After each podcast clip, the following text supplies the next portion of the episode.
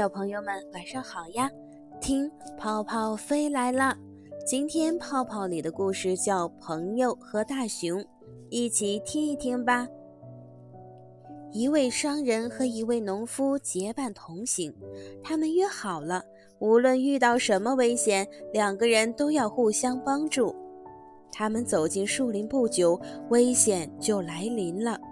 一只大熊正从后面朝他们走来。商人先看见了熊，动作敏捷的他赶快爬上了最近的一棵大树，躲了起来。等农夫发现大熊时，已经来不及逃跑了，他只好赶快躺在地上装死。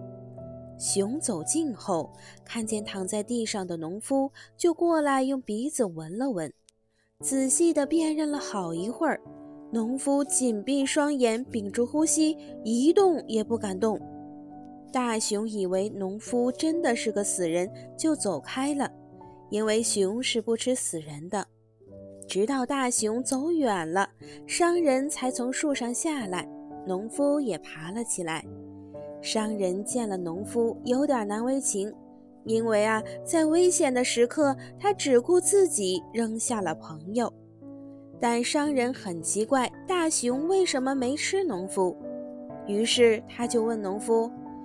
朋友，大熊刚刚伏在你耳旁，跟你说了些什么呀？